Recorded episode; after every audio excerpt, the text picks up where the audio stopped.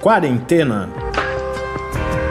Resumo diário de notícias, pesquisas e as principais orientações sobre a Covid-19.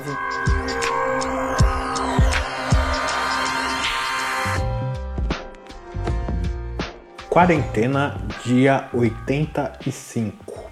Olá, começamos agora nosso 85 encontro e também mais uma semana nesta nossa quarentena. Eu sou Mariana Pezzo. E eu sou Tárcio Fabrício. Semana que chegou com tudo. Aqui em casa, um dia duro, muito trabalho. Estamos gravando o episódio bastante tarde já, em relação aos dias anteriores.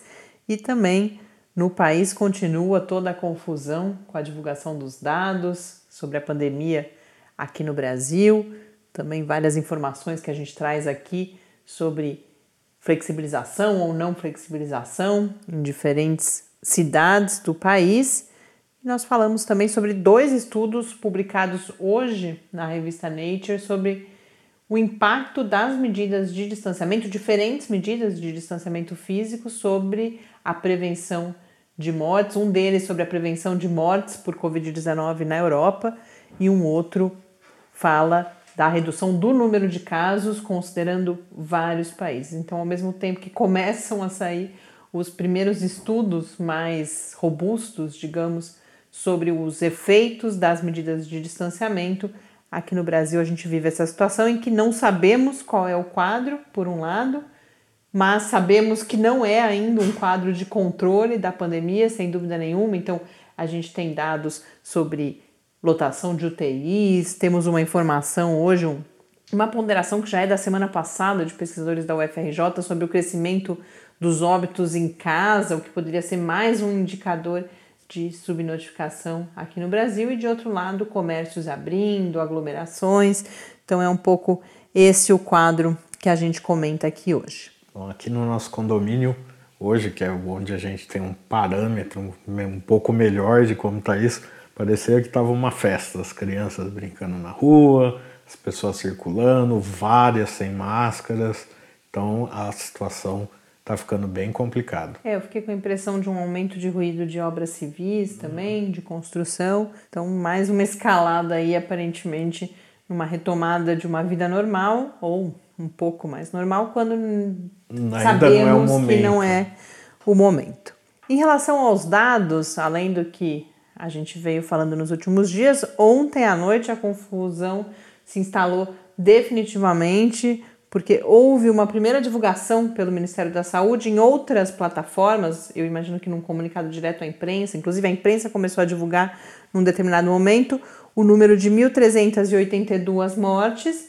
A partir de quando eu falo a imprensa começou a divulgar, pode reforçar o, aquilo que o próprio uhum. Ministério da Saúde vem tentando reforçar de que há um exagero da imprensa. Não é isso que eu estou falando.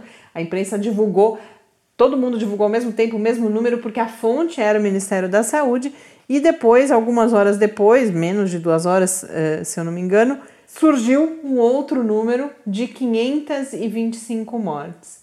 Durante várias horas não houve explicação para essa discrepância em dois valores divulgados pelo mesmo Ministério da Saúde.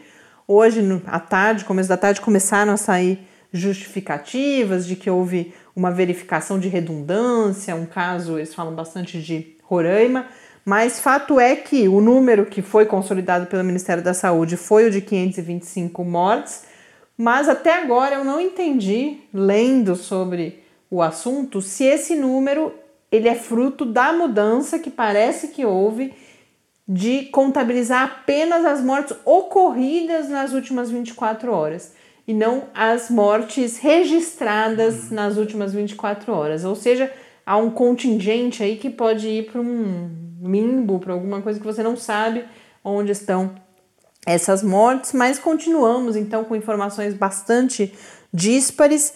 O que aconteceu foi que, a partir da retirada dessas informações do site do Ministério da Saúde, Diversas plataformas têm surgido, uma delas é a própria rede Covida, que eu vim usando aqui, feita por pesquisadores da Fiocruz e da Universidade Federal da Bahia, mas uma que tem ganhado destaque é a do CONAS, que é do Conselho Nacional de Secretários de Saúde, que é uma compilação a partir dos dados das secretarias estaduais. Então eu vou compartilhar este número com vocês aqui agora, já atualizado para segunda-feira. Como eu disse, a gente está gravando mais tarde, com isso os dados já foram divulgados. Os dados do CONAS são de 37.134 mortes no Brasil, o que leva a 679 novas mortes, que também já é o número, o próprio Ministério da Saúde já divulgou esse mesmo número no seu painel. Então hoje, curiosamente, atualizou às seis e meia da tarde esse número, mas eu sinceramente não tenho clareza e não consegui ver em lugar nenhum se esse número de 679 é esse número reduzido artificialmente pela retirada das mortes registradas em dias anteriores ou se é um número mais baixo devido ao final de semana. Então a gente aguarda, sem dúvida, novos comentários vão surgir nos próximos dias enquanto a gente vai entendendo essa contabilidade.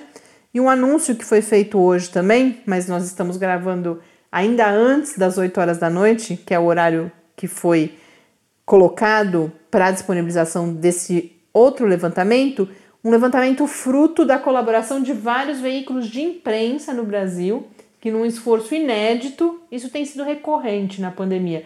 A gente já teve anúncios defendendo o distanciamento que foram publicados em todos os jornais, e agora, Estadão, Extra, Folha de São Paulo, O Globo, G1 e o UOL se unem para eles compilarem esses dados e o anúncio é que isso será divulgado às 8 horas da noite, talvez com análises que nos ajudem a ter mais clareza de que dados que estamos falando. Mas a gente está gravando, vai virar 8 horas enquanto a gente estiver gravando aqui, então hoje a gente ainda não vai abordar esses dados. Amanhã a gente comenta mais sobre isso. No mundo, os dados da Organização Mundial da Saúde são de 6 milhões 931 mil casos, ó, curioso, um 000, um número redondo, é tão raro acontecer isso, com 400.857 mortes. Então, também agora já na contagem da OMS ultrapassamos as 400 mil mortes e na John Hopkins temos já 7 milhões 85 mil 894 casos em todo o mundo. Embora o Brasil tenha voltado para a contabilidade da John Hopkins, o que eu verifiquei é que os números estão bem atrasados, porque eles prezam ali pela confiabilidade dos dados e devem estar entendendo também e decidindo qual fonte vão usar diante dessa confusão que a gente acompanha aqui no país.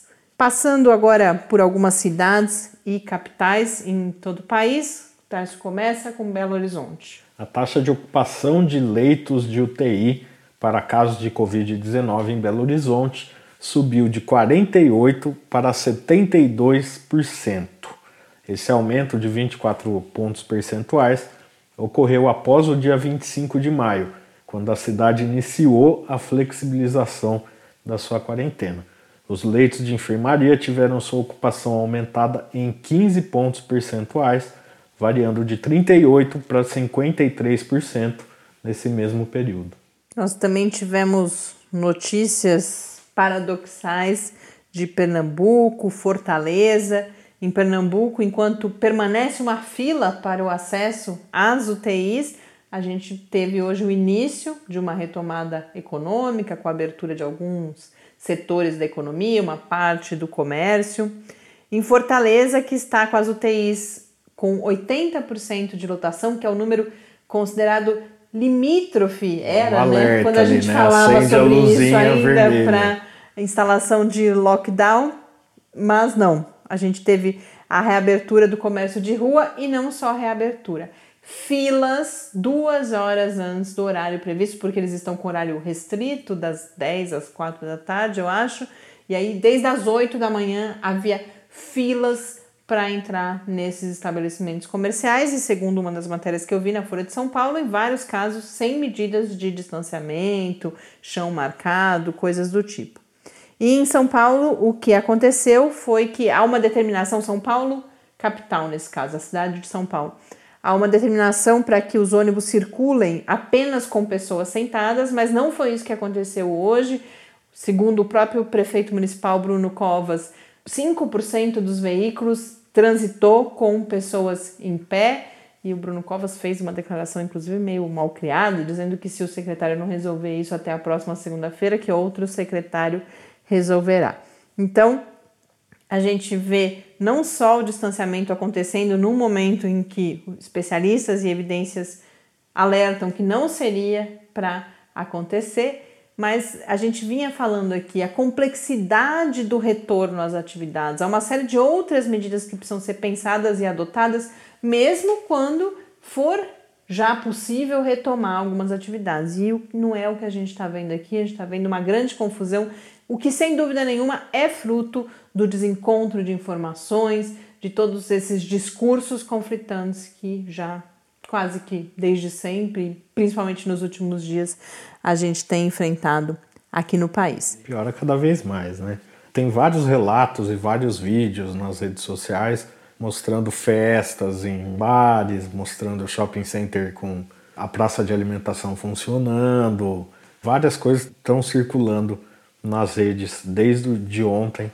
Então é, é, complicado. É, e como a gente pôde pensar a partir da entrevista que a gente teve no sábado com o professor Jorge Leite, a questão da criação de realidades, ele falava de palavras, mas símbolos em geral, discursos quando o governo omite esses dados, não é à toa, e a gente falou sobre isso. Há toda uma tentativa de se criar o clima de: olha, não temos mais pandemia. E as pessoas respondem a isso, e não é culpa delas que façam isso, porque a mensagem que está chegando, e aí eu vou recuperar uma outra entrevista da semana passada com o professor Paulo Bojo, aquele artigo sobre o comportamento das pessoas, elas reagem à mensagem que está chegando uhum. até elas. E se a mensagem é de que está tudo bem, de que não existe mais a pandemia, as pessoas vão para as ruas. Então, reforçando aqui o papel de cada um de nós em multiplicar a mensagem de que isso não é verdade e de que, ou para aqueles que podem, ainda é momento de ficar em casa,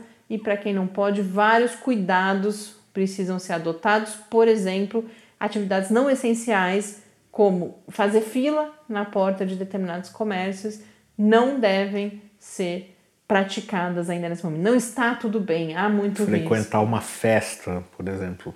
Tinha algumas dessas imagens mostram as pessoas em um bar com música ao vivo. Então tem a banda, as pessoas é, dançando. Ou seja, vida normal não existe mais SARS-CoV-2. Queríamos que fosse assim, mas infelizmente ainda não é o caso.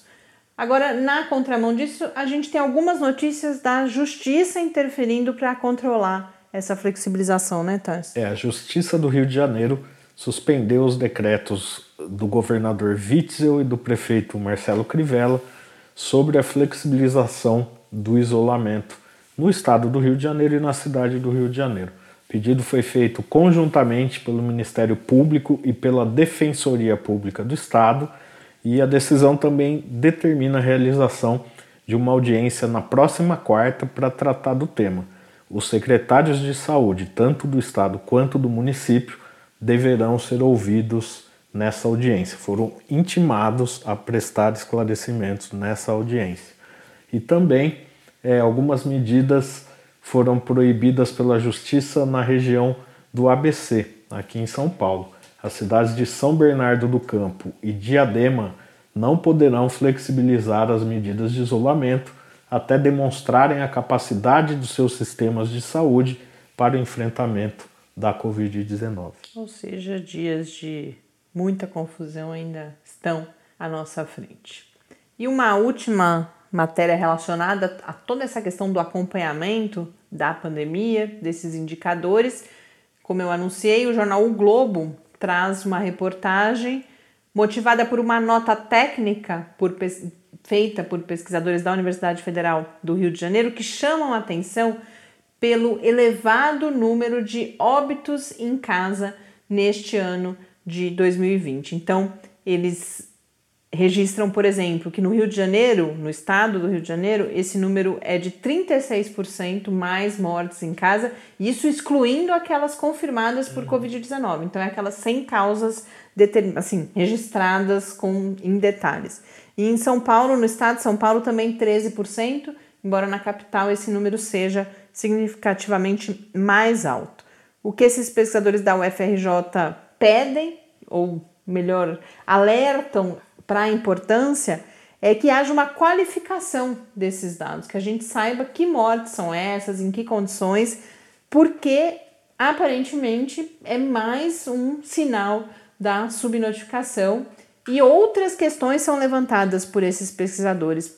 Por exemplo, que talvez as pessoas estejam sendo mandadas para casa mais cedo do que, do que deveriam. deveriam. Isso não só nos quadros de Covid-19, há uma preocupação com pessoas com fila em UTI para outras doenças já, pela utilização de leitos não originalmente destinados à Covid pela Covid, e com isso o agravamento da situação para outras situações de saúde. Então, há uma série de coisas que podem estar acontecendo e que só poderão ser detectadas e enfrentadas se esses indicadores forem de melhor qualidade, com mais informações. Então, mais um aspecto aí que reforça o quão problemático tem sido esse acompanhamento de toda essa situação aqui no Brasil. Inclusive, também nessa conta, muito provavelmente, tem muitas doenças crônicas que as pessoas deixam de fazer Exatamente, o acompanhamento, é né? Uhum. E acabam indo para estados mais graves das suas condições. É, e o que eles comentam também é toda a mensagem de: olha, fique em casa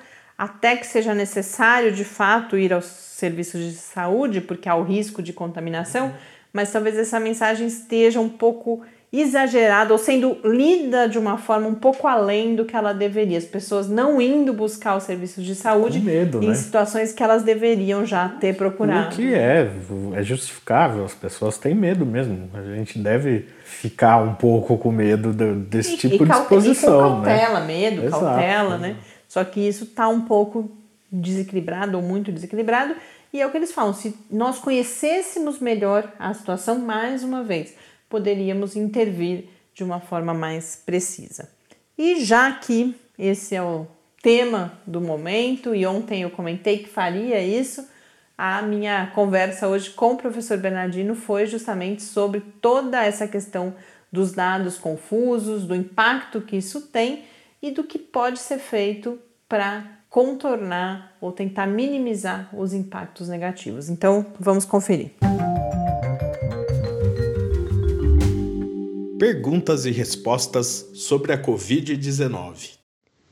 Professor Bernardino, com toda essa confusão e mais do que isso, a omissão em relação aos dados sobre o avanço da Covid-19, casos e mortes aqui no Brasil, eu hoje tenho duas questões.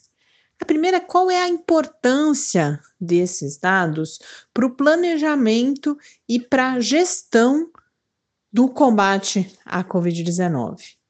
E além disso, qual é a nossa dependência do Ministério da Saúde? Há outros caminhos pelos quais compilar esses dados e disponibilizar para profissionais e também para a população? A ausência de dado epidemiológico inviabiliza qualquer projeto de controle e planejamento relacionado à epidemia, inclusive a flexibilização do isolamento social. Então, assim, esses dados são extremamente importantes para isso. Não ter dado epidemiológico é abandonar a situação à própria sorte e perder totalmente qualquer possibilidade de planejamento, vigilância e controle relacionado à epidemia.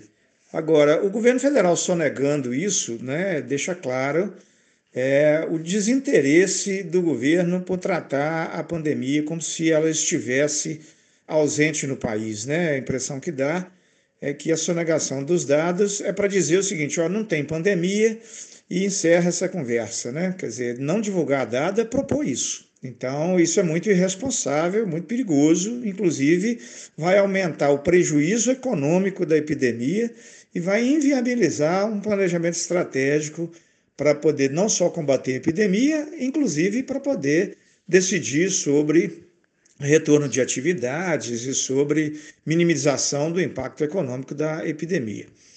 Bom, a outra questão é o seguinte: já que o governo federal então está com essa proposta, nós podemos recorrer às secretarias municipais de saúde, na tentativa de levantar junto com eles os dados locais, através dos serviços locais de vigilância epidemiológica, podemos recorrer às secretarias estaduais de saúde também, levantar os dados por estados e aí nós mesmos tentarmos fazer a consolidação nacional dos dados. Na prática, o governo federal já abandonou realmente tudo isso e os municípios e os estados estão tendo que se virar sozinhos.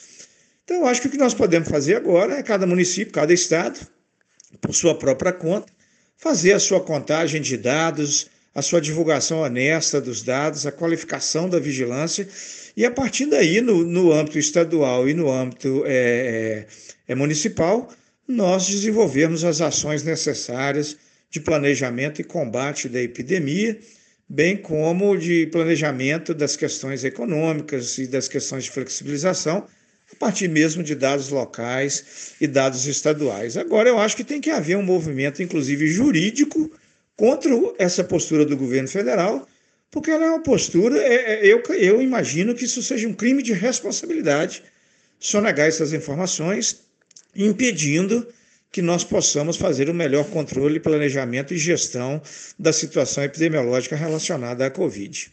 Muito obrigada, professor Bernardino, e até amanhã no nosso próximo encontro aqui no Quarentena.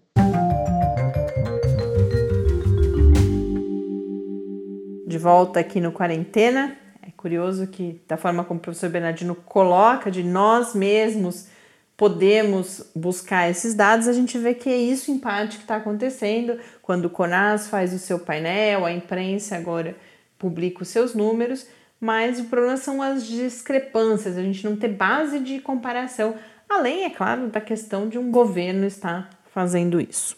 Mas mudando um pouco de assunto, nós tivemos hoje dois, hoje, hoje mesmo, dia 8, dois artigos publicados na revista Nature que vão nos mostrar o impacto positivo, a eficácia das medidas de distanciamento, de diferentes medidas de distanciamento no controle da pandemia em outros países. Então, um deles que foi noticiado aqui no Brasil, esse eu não li, inclusive, eu tive acesso pelas notícias, é um estudo, mais um estudo de modelagem do Imperial College, mas não só, junto com pesquisadores também da Universidade de Oxford e de Sussex, no Reino Unido, e também da Universidade Brown, nos Estados Unidos.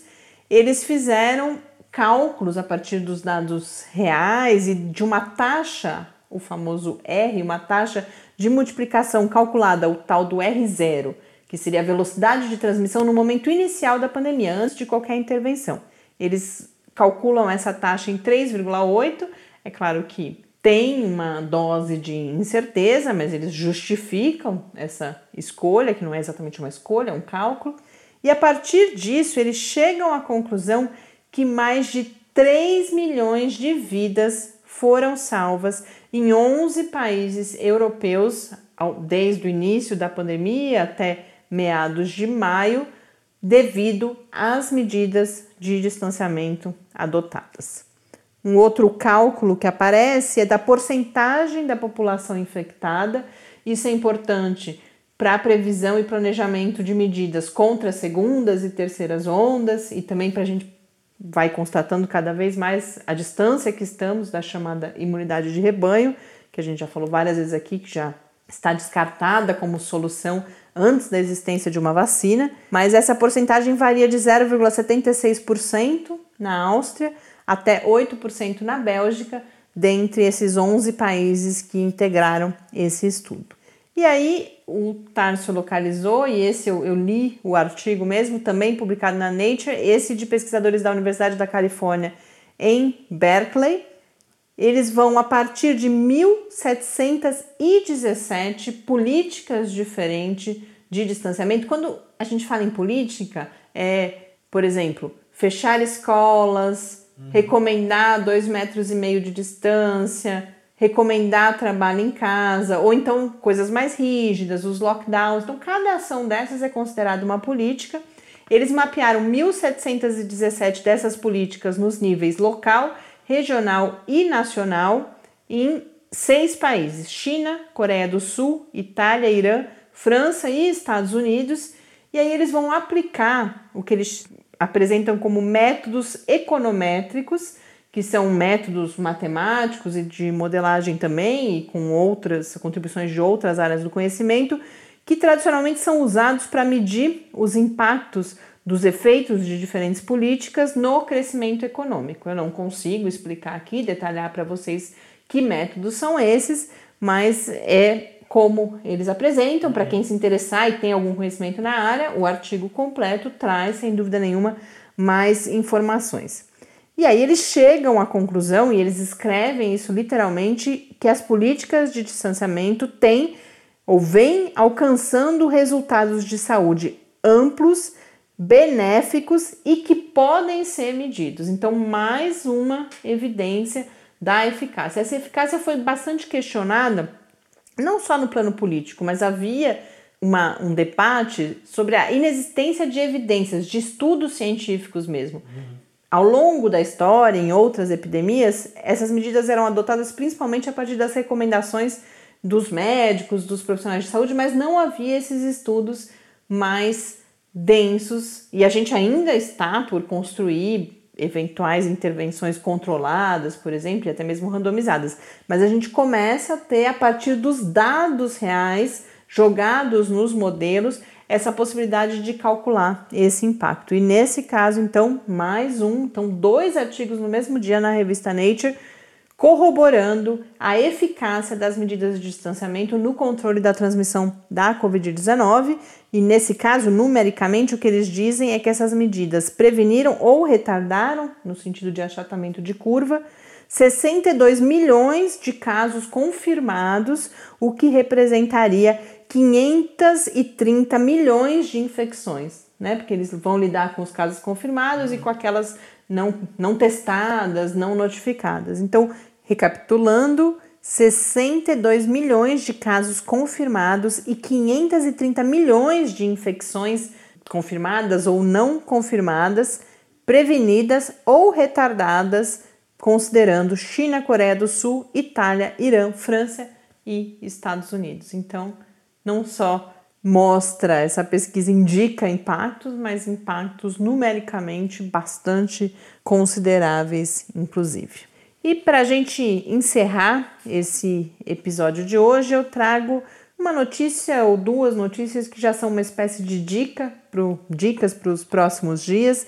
Uma delas, publicada hoje na agência FAPESP, traz os resultados de um levantamento em várias bases de estudos clínicos que conclui que neste momento há 153 fármacos diferentes sendo testados em 1.765 estudos em todo o mundo.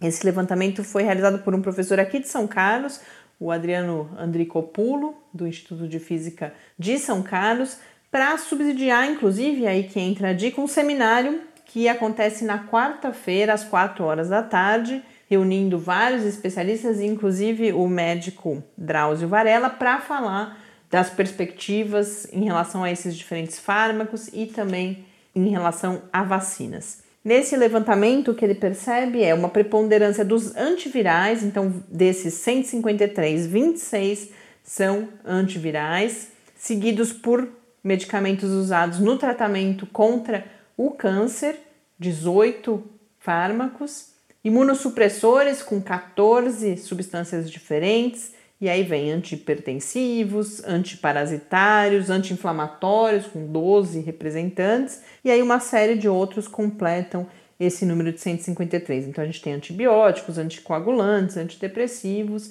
dentre vários outros, e ali já está um comentário de que os resultados encontrados até agora e essa diversidade mesmo nos mostra que não haverá, mais uma vez, um único remédio salvador mágico contra a Covid-19, mas muito provavelmente a combinação de vários fármacos. Então, para quem se interessar, o seminário acontece na quarta-feira, é uma realização da Universidade de São Paulo e da Ciesp, que é a Academia de Ciências do Estado de São Paulo, às 4 horas da tarde. A gente compartilha, e aí eu aproveito para já reiterar aqui o endereço no site do Lab, onde a gente coloca esses links todos comentados aqui no Quarentena Essa área fica em www.lab com i no final, .fiscar.br barra quarentena news. Lá a gente coloca o caminho para você participar desse seminário que acontece no site do Instituto de Estudos Avançados da USP, mas a gente põe tudo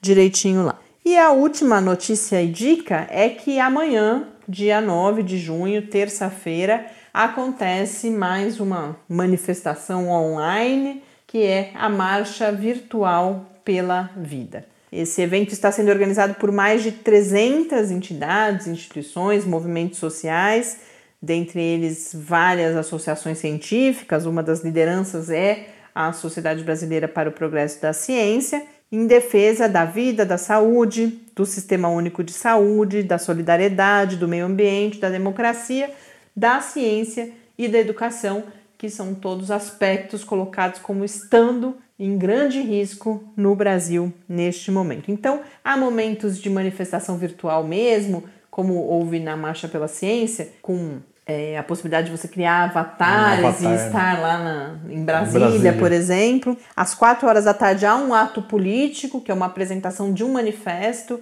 para os parlamentares, mas ao longo do dia, nos moldes de quando tivemos a Marcha pela Ciência, há uma série de eventos, e são muitos eventos programados pelas diferentes sociedades científicas em diferentes partes do Brasil.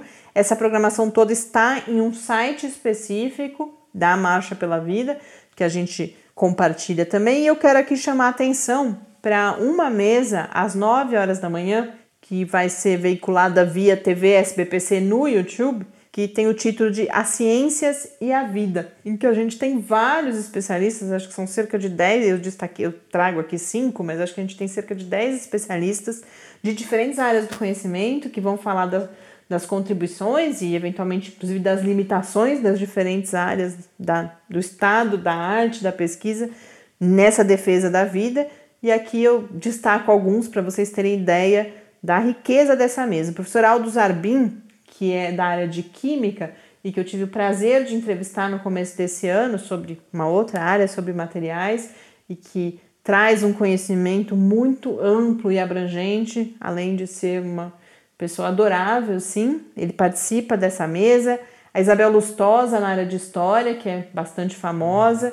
Paulo Artacho, na área da física. O Renato Janini, na área de filosofia. O Siddhartha Ribeiro, na área de neurociências. Então, todas referências em suas áreas do conhecimento e que participam amanhã dessa mesa As Ciências e a Vida às 9 horas da manhã na TV SPPC no YouTube. Então ficam aí dicas de dois eventos. Está ficando cada vez mais difícil. Estava pensando isso hoje quando organizei as dicas.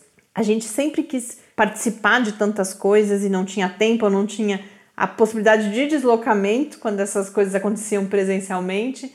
E agora essa situação que a gente vive traz essa oportunidade de acesso, mas também um volume tão grande hoje em dia que a gente fica com dificuldade de escolher a e compatibilizar com o trabalho pois e é. com os cuidados domésticos. Então é tudo isso que gera esse sentimento de exaustão na gente também durante a quarentena que tem sido apontado em diferentes lugares. Mas essas duas particularmente, para quem puder, parecem que vão ser contribuições bastante relevantes até para a gente se situar nesse momento em que a gente está vivendo. E a gente está precisando né, de algumas, alguns mapas, algumas referências que nos ajudem a nos situar, porque tá difícil não ficar perdido. Mas. Eu queria também. A gente não, eu não convidei ninguém para participar. Exatamente. Hoje. Então eu, eu já vou começar o convite, porque nessa semana a gente começa um novo quadro no, no nosso podcast que se chama Linha de Frente, onde a gente vai é, trazer relatos de médicos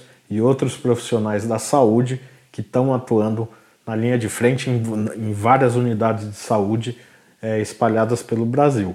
Então fica o convite para você que está ouvindo a gente, que é da área da saúde, está atuando nessas unidades. Se quiser mandar o seu relato, é só entrar em contato com a gente pelo e-mail, que é o podcast quarentena@gmail.com ou pelo Twitter QuarentenaCast. É, vocês entram em contato e a gente troca uh, mensagens para contar um pouco como que isso acontece. Uhum. Mas também todos os demais ouvintes que quiserem falar para a gente que estão por aí, mandar dúvidas, sugestões de temas, também escrevam. E aí eu lembrei que a gente teve uma ouvinte nova se manifestando hoje no Twitter, a Naja, que é professora da UFSCar em Sorocaba e que escreveu dizendo que nos acompanha. Um grande abraço, Naja. Não sei se você lembra, mas a gente se conheceu no campus Lagoas do Sino da UFSCar já há uns três anos. Muito feliz de saber que está aí conosco também. E ela contou algo curioso, né?